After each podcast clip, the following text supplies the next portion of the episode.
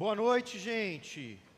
Muito bom a gente poder estar aqui nessa noite também para poder conversar um pouquinho mais sobre esse conhecimento de Jesus, né? a sabedoria de Jesus. Nessa mesa que é para todo mundo, cabe todo mundo nessa mesa, todo mundo é convidado a participar dessa mesa, a comer desse banquete, a experimentar desse pão.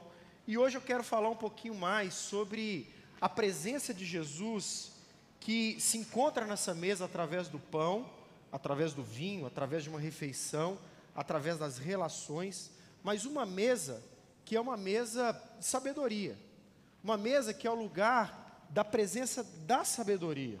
E eu quero falar um pouquinho sobre isso.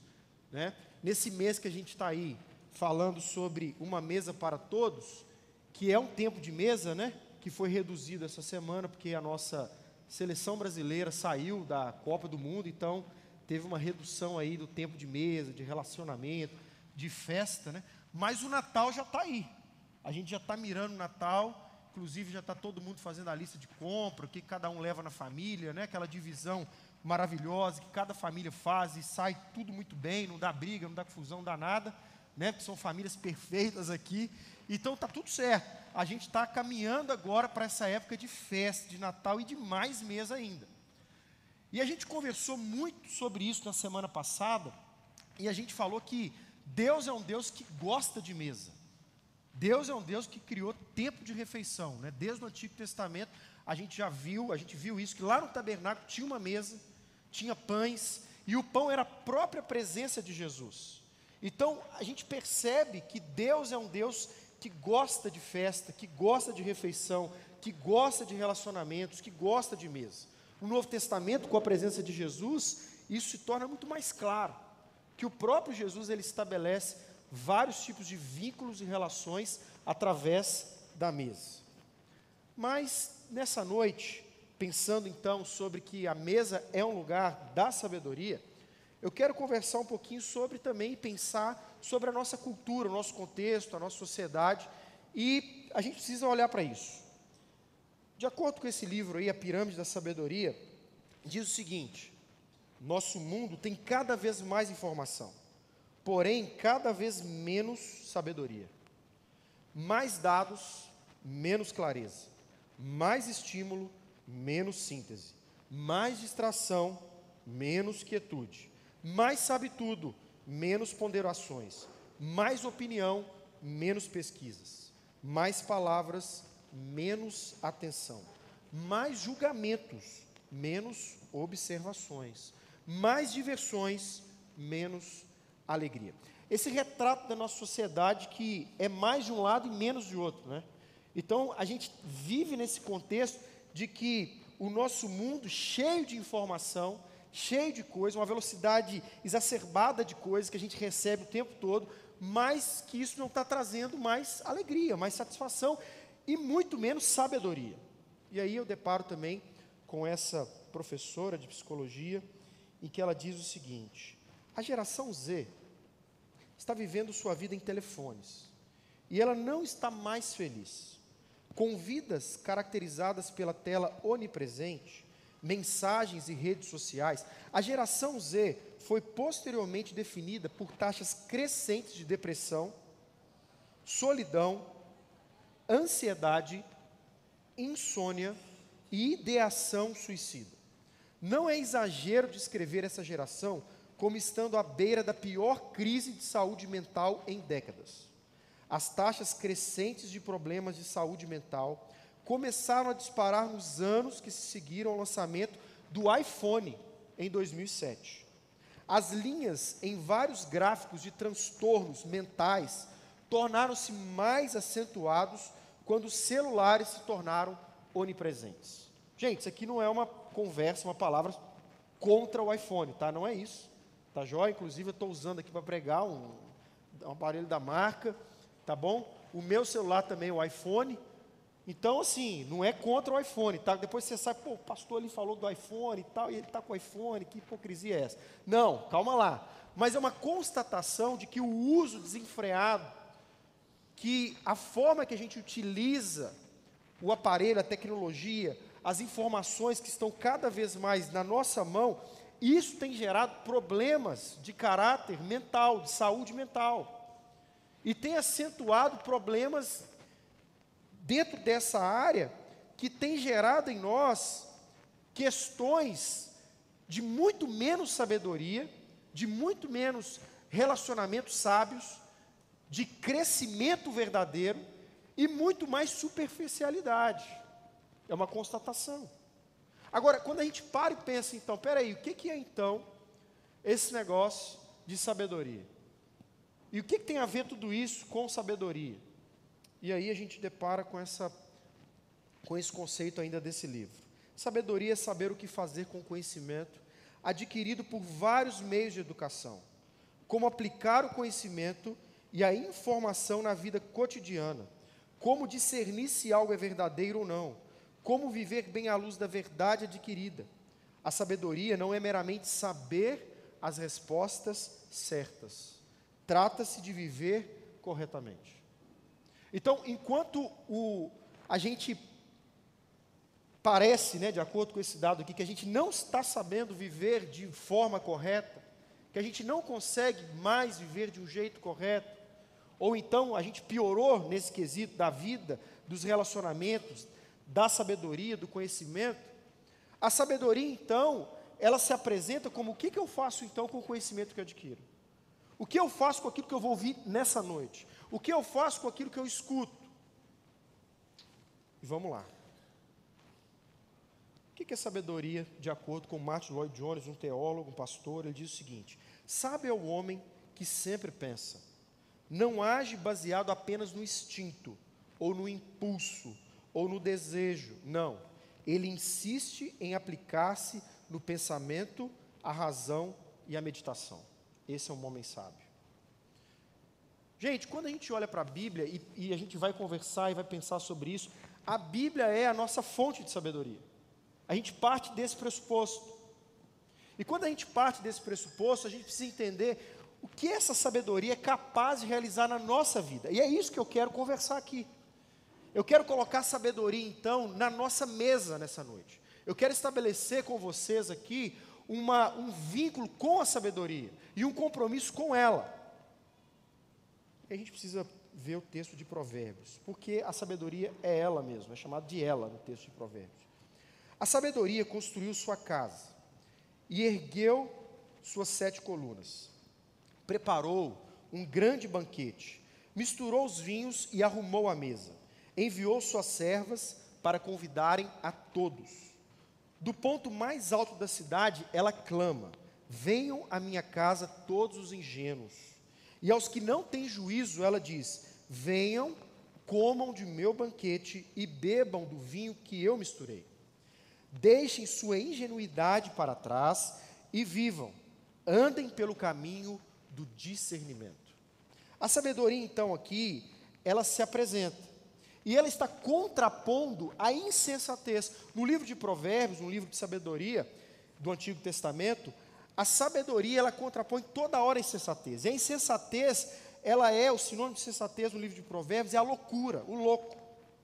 Aquele que toma decisões de uma maneira louca. E é ilustrado nesse capítulo aqui como du com duas jovens. Duas jovens. Uma sábia e a outra insensata uma louca. E as duas estão preparando uma festa, um banquete e convidando pessoas. Mas a sábia, a mulher sábia, a jovem sábia, é uma mulher de caráter responsável. Enquanto que a louca, ela é no texto, no capítulo de Provérbios, considerada como uma prostituta que serve comida roubada. Quando a gente observa dentro desse contexto, no capítulo 9, versículo 13, a gente vê o texto chamando essa mulher. A mulher chamada louca, insensata, ela é atrevida, é ignorante e ela nem se dá conta disso. Ela é tudo isso, mas ela não sabe que ela é isso, ela não percebe que ela é isso, ela não se toca que ela é isso. Em Provérbios 9, 17, diz: água roubada é mais refrescante Pão comido às escondidas é mais saboroso. Quem fala isso é a mulher insensata.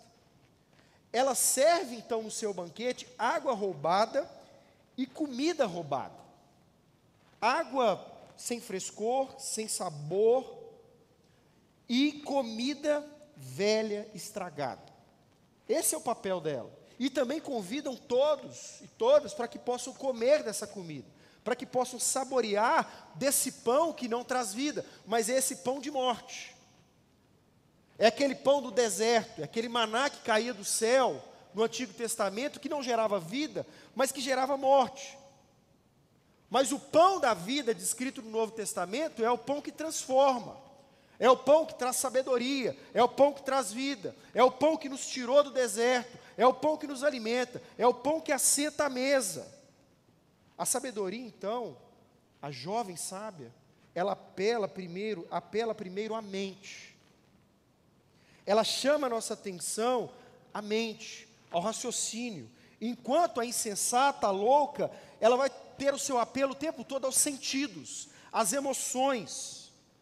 E é mais fácil estimular os sentidos, é mais fácil estimular as emoções, é mais fácil ouvir a voz do coração, tomar decisões baseadas nos impulsos, do que na razão, na sabedoria, no conhecimento.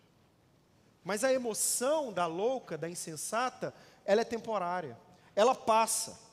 Ela não é duradoura, ela não é eterna, como a sabedoria que a jovem, descrita como sábia, chama a nossa atenção. Dura para sempre. Agora a gente precisa contrapor, e o livro de Provérbios, eu não vou ler todos os versículos aqui de Provérbios, são muitos, mas o livro de Provérbios ele mostra no decorrer do, do seu livro essa diferença entre a pessoa sábia e a insensata. A pessoa sem sabedoria, insensata, é a pessoa tão independente que não está mais pronta para receber ajuda, conselho dos outros. E a característica é: se acha o centro do mundo, se irrita com facilidade, sempre que outro ponto de vista é apresentado. Julga-se dono da verdade, não é capaz de ouvir os outros, jamais aceita crítica embora seja geralmente muito crítico. Tem dificuldade em ouvir conselho, especialmente de pessoas mais velhas e mais experientes. Zomba do que não entende, é mestre da ironia. Usa do insulto e da humilhação como armas de defesa e nunca reconhece o próprio fracasso. A culpa é sempre dos outros. Contrastando a insensatez, nós temos a pessoa sábia. A pessoa sábia é aquele que ouve e pratica a direção de Deus, o conhecimento de Deus. Característica: ouve e observa tudo com atenção, aceita os conselhos e as repreensões feitas com amor, analisa os fatos antes de tomar uma posição, prefere ser guiado pela sabedoria em lugar dos impulsos, cuida de sua saúde e desvia-se dos vícios. Sabe perdoar, não é rancoroso, enfrenta tudo com seriedade e responsabilidade, age com, com sinceridade, sem precisar atacar, e compreende a falha das pessoas. O quadro resumo de tudo isso do livro de Provérbios, que o livro de Provérbios nos traz, entre o sábio e o insensato, é que o sábio ele é interdependente. Isso revela maturidade. Ele depende dos outros. Ele sempre está com os outros. Ele precisa. Ele ouve os outros ele caminha com pessoas. A sabedoria na vida do sábio revela santidade. Uma vida que tem o conhecimento de Deus, a sabedoria de Deus e é transformado por essa sabedoria. Prudência. É uma pessoa responsável e a prudência, o cuidado, o zelo, a mordomia revela responsabilidade. E o temor, que revela a liberdade. Ele teme a Deus, ele tem Deus como pai ele tem Deus como uma, uma relação familiar, em que ele respeita esse Deus. Mas Deus é pai, Deus cuida, e ele é livre, porque ele foi liberto. Ele já não é mais aprisionado pelos pecados. Já o insensato é independente, ele é arrogante. A esperteza com que ele age com todas as coisas revela soberba o tempo todo. Suas convicções revela inconsequência. E as sensações, toma decisões baseadas em sensações, no momento revela uma vida de escravidão.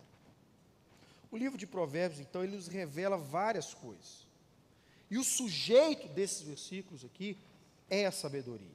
Tiago, capítulo 3, versículo 13 e 17, assim como Provérbios né, é descrito como a sabedoria do Antigo Testamento, Tiago é a sabedoria do Novo Testamento. Tiago, ele vai falar o seguinte: quem é sábio e entendido? Ele pergunta. E ele responde: aquele que obtém a resposta de Deus. Princípio que nós podemos aprender: a mesa é um lugar de sabedoria para a vida.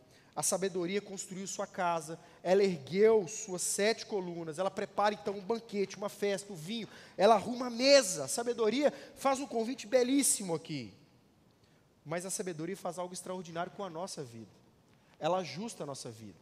Esses sete pilares aqui, essas sete colunas descritas no texto, e toda vez que aparece o número sete na Bíblia, além de, de poder determinar a questão de perfeição, mas traz um ar de sacralidade, traz um ar de algo que é maior, de algo melhor. Então, essa, esse sete que nos mostra a sabedoria, a perfeição, a completude, a sabedoria, então, ela é capaz, pega isso aí, ela é capaz de gerar um mundo perfeito. A sabedoria é capaz de transformar um mundo perfeito. Ela é capaz de reestruturar a sua vida. Ela é capaz de transformar a sua casa, a sua mesa, as suas relações.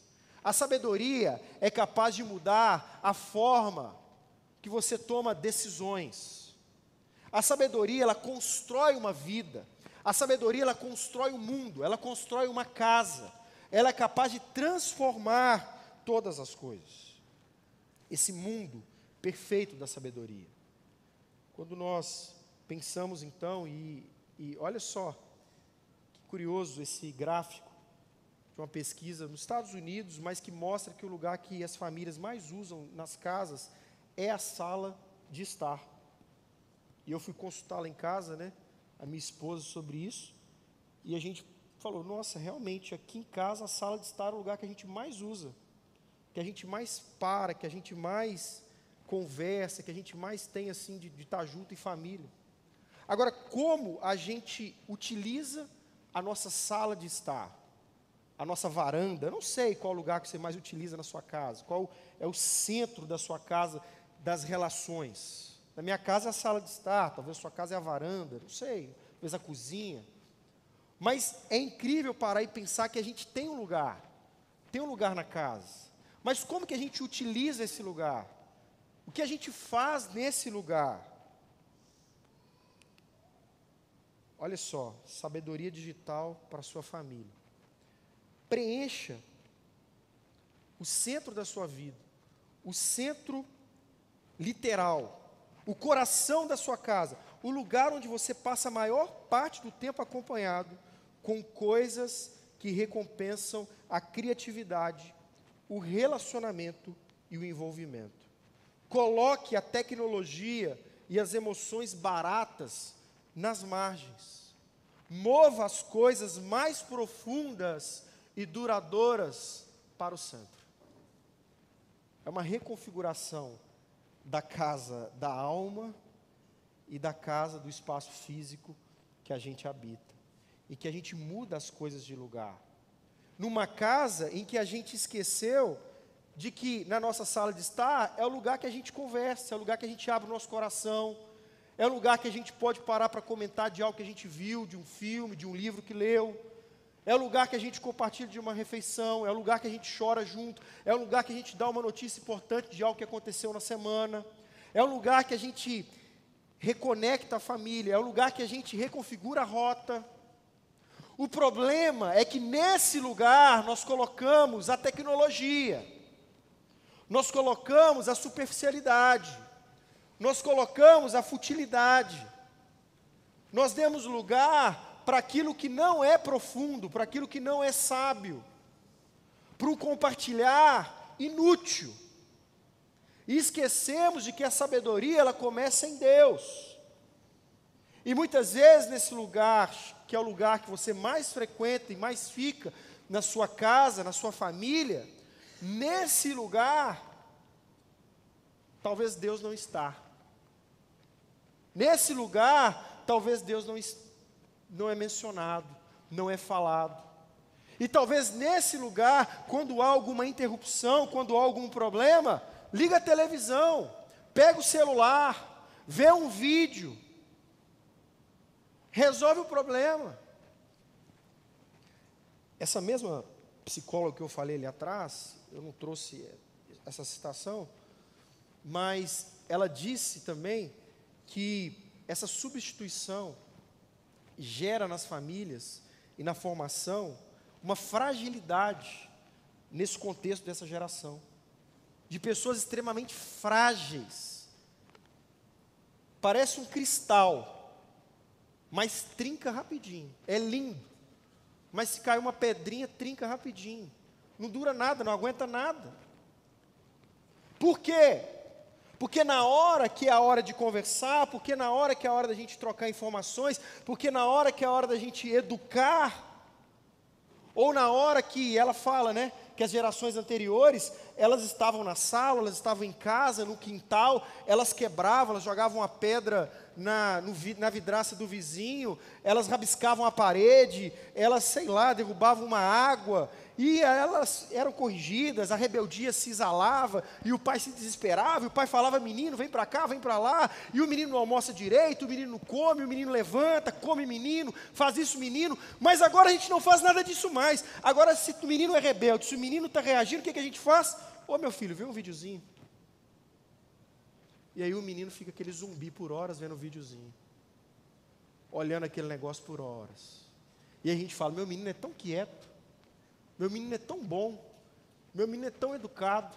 E essa psicóloga vai dar um relato dessa geração e daquilo que a gente está formando como uma geração extremamente frágil, que não sabe mais fazer aquela bagunça de antigamente, né? Gente, eu fui pastor de juventude por muito tempo da minha vida. E eu não estou sendo saudosista aqui com meus acampamentos de adolescência, não, quando eu ia para acampamento, ou de escola. Mas a gente quebrava tudo. A gente quebrava tudo. Chegava em casa, o pai e a mãe da gente falavam um monte de coisa. Reclamava. E a gente era criativo nas bagunças. Entupia vaso, entupia ralo. Era uma coisa maluca. Não sei quem que frequentou acampamento, eu frequentei acampamento a vida inteira. E fazia muita coisa. Rodava bombril pegando fogo, aquele negócio queimava tudo. Sumia com o colchão do outro. Gente, eu fui pastor de juventude eu podia entrar no quarto e dormir, porque não ia ter nada disso. O que ia ter é um monte de gente chorando porque não estava com o celular, chorando porque não podia se conectar na internet, chorando porque não aguentava mais ficar ali vendo aquelas coisas. Inclusive, eu já tive que levar menino em casa. Pasmem vocês. Porque quando chegou naquele ambiente de acampamento, estava muito sujo para ele poder ficar lá. Inclusive, o sítio que era um lugar bom, não era um sítio. Na mente dele era uma favela. Mas aquele lugar era uma roça, não era uma favela. O relato dessa psicóloga aqui, ela mostra incrível isso acontecendo e eu pude vivenciar e ver isso na prática. Nós esquecemos, nós não deixamos mais a criatividade, a sabedoria, o conhecimento, o errar e o consertar, o quebrar e a gente mostrar que não é isso, o erro, o externar algo. Não, a gente quer pessoas, robôs, mas que quando deparam com, a, com os problemas são frágeis, não aguentam o tranco. Foi ao redor de uma mesa, foi ao redor do relacionamento que Jesus usou pão, usou vinho. Para quê? Para dizer que seu corpo seria espancado estaqueado, machucado, pendurado no madeiro, e ele usou o pão e o vinho de forma didática para mostrar ainda. Está vendo essa, esse vinho aqui? É meu sangue que vai derramar daqui a pouco. Bebam. Se fosse hoje a gente fala, nossa, coisa macabra, ensinando o menino a tomar sangue. Não, não faça isso. Entende? Jesus mostrou de uma forma real o que é a vida. E não e não se desviou disso. Foi ao redor de uma mesa que Jesus mostrou sua maior sabedoria. O teólogo N.T. Wright ele diz o seguinte: quando o próprio Jesus quis explicar aos seus discípulos a respeito do que tratava a sua morte que se aproximava, ele não lhes deu uma teoria, ele deu uma refeição. A sabedoria de Jesus foi numa refeição, foi numa mesa. Jesus quis mostrar sua fraqueza, sua fragilidade, sua, sua humanidade, numa sociedade que também não reconhecia nada disso. 1 Coríntios, capítulo 1, 24 e 25 vai mostrar, mas para os que foram chamados para a salvação, tanto judeus como gentios, Cristo é o poder de Deus e a sabedoria de Deus, pois a loucura de Deus é mais sábia que a sabedoria humana, e a fraqueza de Deus é mais forte que a força humana. Muitos judeus pensavam que Jesus seria um grande líder militar, um conquistador, e Jesus não foi nada disso, não se apresentou assim, não era isso. Jesus não restaura o trono de Israel, o trono de Davi. O trono, a política da época, aquilo que estava acontecendo, permaneceu do jeito que era, do mesmo jeito, inclusive piorou, porque depois que Jesus foi, além de morto, não pelos políticos da época, mas pelos líderes religiosos que propuseram isso, mas depois a igreja foi perseguida, foi morta. Por quê? Porque não bastava a sabedoria de Deus. Os gregos também não reconheciam o evangelho. Aliás, quem olhasse para esse evangelho era ignorante não era um conhecimento tão sofisticado na época. Eles não acreditavam em nada de Jesus. Eles acreditavam que um Jesus que morre na cruz como um condenado, como pode comparar um Deus assim? Vocês chamam ele de Deus? Não, o Deus são os nossos, são os nossos deuses da mitologia, são os nossos heróis da mitologia. Os gregos também achavam tolice o conhecimento humano, a fraqueza de Jesus, chamava ele de fraco. A nossa sociedade, do mesmo jeito, que rende culto ao poder, à influência, à riqueza, ao individualismo, à retenção de riquezas, e Jesus veio como um servo generoso, humilde, sofredor e que oferece o seu reino a todos aqueles que querem sentar na mesa. Essa sabedoria ela está disponível para todos. E a mesa é um lugar de sabedoria compartilhada para todos. Todos podem se sentar nessa mesa.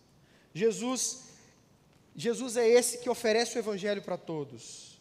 Ele envia, o texto diz, enviou suas servas, então, a sabedoria, para convidarem a todos.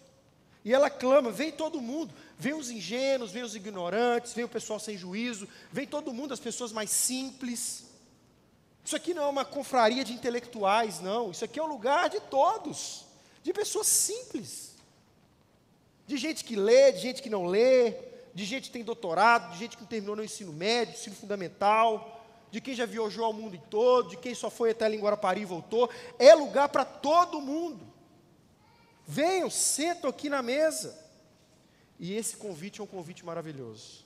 Porque quando a gente observa o vinho misturado que o texto diz, era o vinho mais valioso naquela época. Ele possuía um teor alcoólico maior, aquele vinho misturado.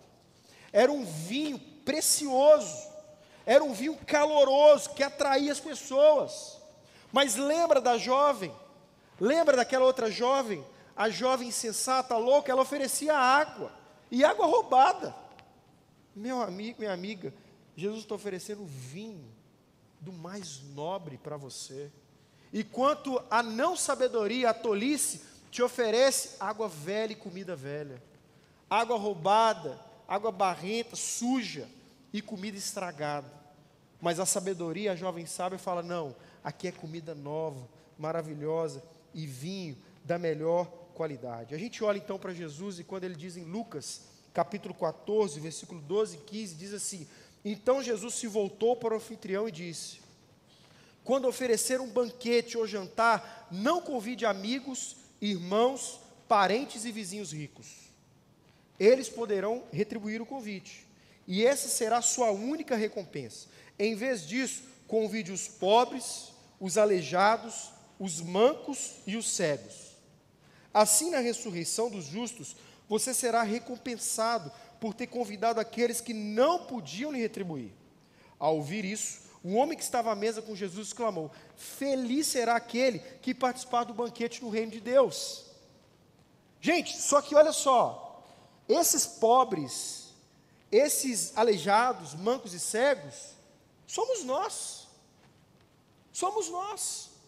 Nós fomos convidados para sentar nessa mesa. E nós não podemos retribuir nada para Deus. Nós não podemos entregar nada para Deus por esse presente colocar a gente nessa mesa. Nada que a gente faça pode chegar e agradar a Deus, nada. A quantidade de vezes que você vem no culto, o tamanho da sua oferta, o seu dízimo, nada disso é capaz de satisfazer a Deus. Porque Deus, Ele já está satisfeito, porque a satisfação de Deus, ela se encontra na cruz, na morte de Jesus e no sangue dele derramado. Isso foi satisfatório para que você pudesse sentar na mesa dele. E isso bastou. Não precisa de mais nada. É a graça, é a misericórdia de Jesus. Esse é o movimento do reino de Jesus, em que nós então estamos nessa mesa, pobres, aleijados, mancos, cegos, os doentes, mas da mesma forma que nós agora estamos nessa mesa, nós não montamos uma mesa fechada, mas nós compartilhamos essa mesa com outros, convidando essas pessoas, chamando essas pessoas, exalando e demonstrando a sabedoria de Deus às pessoas. Nós somos aqueles que estávamos no fundo do poço. Nós somos aqueles que pecamos, que erramos. Somos nós. E nós descobrimos a sabedoria. Nós descobrimos a transformação. Nós tivemos um encontro com o Evangelho. A sabedoria é um convite a essa prática. Esse livro é fantástico. É um livro que foi escrito na pandemia e que nos direciona de como a gente se relaciona com as pessoas, nossos vizinhos, nossos amigos, e como a gente pode ser intencional nesses relacionamentos, de exalar, de demonstrar essa sabedoria. Ele diz assim: a prática missional de comer não precisa acontecer apenas em sua casa ou por sua conta. Na verdade, isso pode acontecer quando você é convidado para a festa de outra pessoa. Uma das coisas que admiro em Jesus é que às vezes ele oferecia jantares para outras pessoas convidando para as festas. Como é que tal aquela vez em que ele teve mais de 5 mil convidados e alimentou todos eles? Uma baita festa. Às vezes era na casa de Levi, ou um casamento em Caná, quando ele, quando o vinho acabou, lembra disso, gente? Ele se certificou de que houvesse mais e do melhor vinho. Ele transformou muita água em vinho. Não era água roubada, não, viu, gente? Era água de vinho da melhor qualidade, do mais caro que não, eu, a gente não tem nem condição de comprar. Muito caro esse vinho. Mas lá no céu a gente vai tomar, amém? Amém? E quem não toma também tem problema não, tá gente? Vai ter outras coisas lá também. Tem Coca-Cola, tem Pepsi, tá bom? Pode ficar tranquilo em relação a isso aí. Mas olha só, agora quer fosse na cidade, quer fosse em casa, Jesus ele via tudo isso como uma oportunidade de relacionamento, de sabedoria, de compartilhar vida. Você pode se tornar o tipo de pessoa que vai em festas também, que é convidado para festas, que participa de festas. Ontem eu fui chegando no meu apartamento, eu vi lá a sacada do meu vizinho com a luz acesa. O que, que eu fiz? Mandei uma mensagem no WhatsApp para ele dizendo assim: E aí, meu amigo, está rolando churrasco? Qual foi a resposta dele? Não, cara, hoje não está rolando churrasco, não. Eu fiquei todo sem graça, mas ganhei um convite para a semana que vem que ele já me convidou para o churrasco na sacada dele. Ou seja, a gente cria relacionamento, a gente cria a vida, a gente corre atrás de estar na mesa das pessoas, porque é a oportunidade da gente compartilhar essa sabedoria, da nossa família ser vista, da nossa família, vou falar ser lembrada, porque senão vai parecer que negócio, quem é visto é lembrado, né, gente? Mas não é esse clichê, não. Mas é da gente poder falar assim: olha só, eu estou aqui, eu sou acessível. Eu não estou trancado numa igreja de segunda a domingo, participando de uma infinitude de programações. Não, eu tenho tempo para você. Eu tenho tempo para comer com você. Eu tenho tempo para ter uma programação com você. E eu não estou aqui vivendo uma vida isolada do mundo, mas eu estou vivendo uma vida no mundo, com as pessoas do mundo, do meu cotidiano, da minha vida. Vamos, vamos pensar então. Vamos refletir. Gente, coloquei essa pirâmide da sabedoria e vocês podem observar que a Bíblia está aqui, ó. A Bíblia é a sabedoria. A Bíblia é o fundamento. A Bíblia é a base que nós temos. Nós temos a igreja, nós temos a natureza, a revelação, como eu falei semana passada, tudo que Deus criou, o sol, a lua, tudo isso revela quem é o nosso Deus, a grandiosidade dele. Os livros, livros de forma geral, conhecimento humano, filosófico, ciência, os livros também revelam a sabedoria, são profundos, escritos por pessoas com inteligência, a beleza das artes, do entretenimento. E por último, e por último, mas que toma o lugar da nossa sala de estar, que toma o lugar da nossa casa, que toma o lugar das nossas relações, que toma o lugar na hora da gente compartilhar a sabedoria. Por último, a internet e as redes sociais, com fluxo de conhecimento, com fluxo de coisas que a gente não consegue absorver. Como a gente pode então se tornar sábio? Às vezes a gente quer acreditar que a gente pode se tornar sábio sem Deus. Ignorar a busca de sabedoria é um caminho rápido para a loucura e para a tolice, para uma vida maluca, doente. Precisamos de uma fonte de sabedoria que seja inabalável, imutável e eternamente confiável, algo pela qual todas as outras fontes, todas as outras fontes, sejam medidas. Se nós que temos acesso à sabedoria de Deus, que é o próprio Jesus, na Sua palavra, escrito, que a gente conhece, que a gente vê. O que nos impede de compartilharmos essa sabedoria? De falar dessa sabedoria?